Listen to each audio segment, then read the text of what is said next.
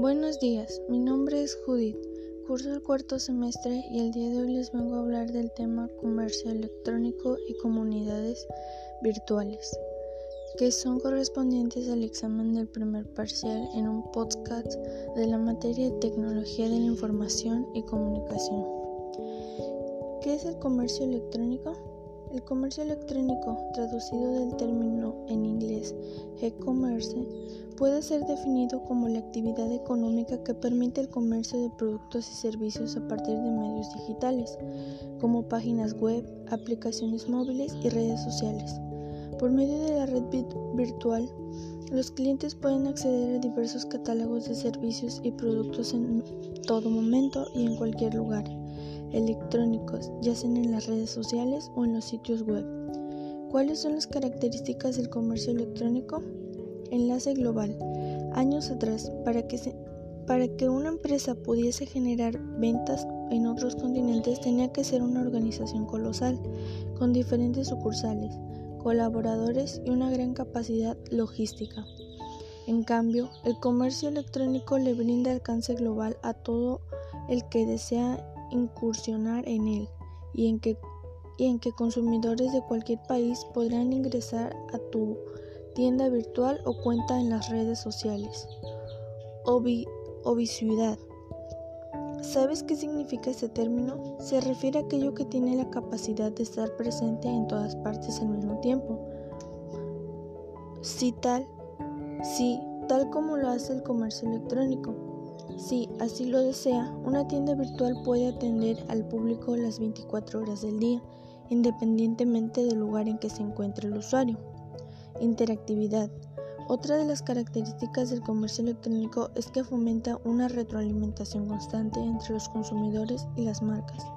En cuestión de segundos, los usuarios pueden hacer preguntas, comentarios sobre productos e incluso plantear quejas. ¿Para qué sirve el comercio electrónico?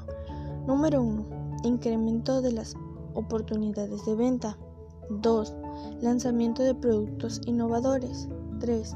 Reconocimiento de marca.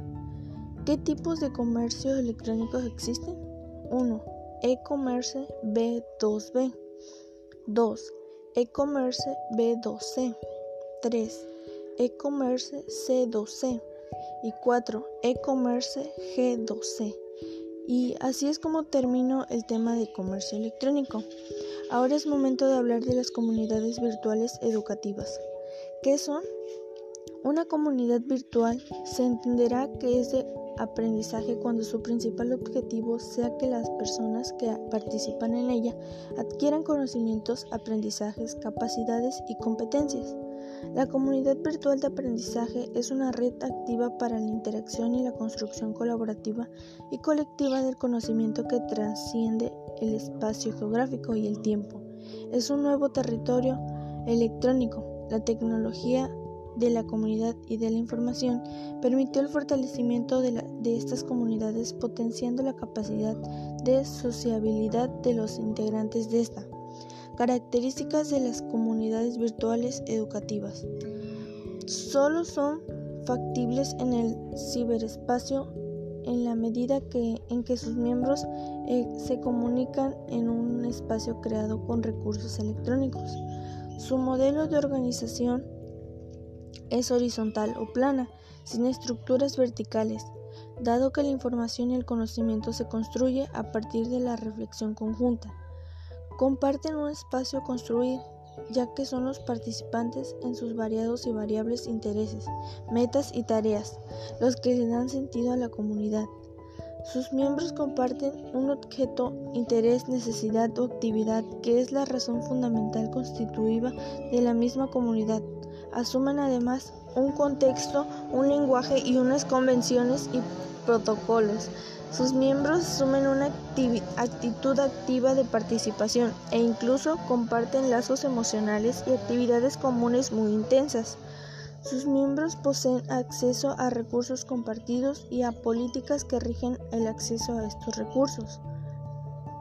Existen reciprocidad de información, soporte y servicios entre sus miembros.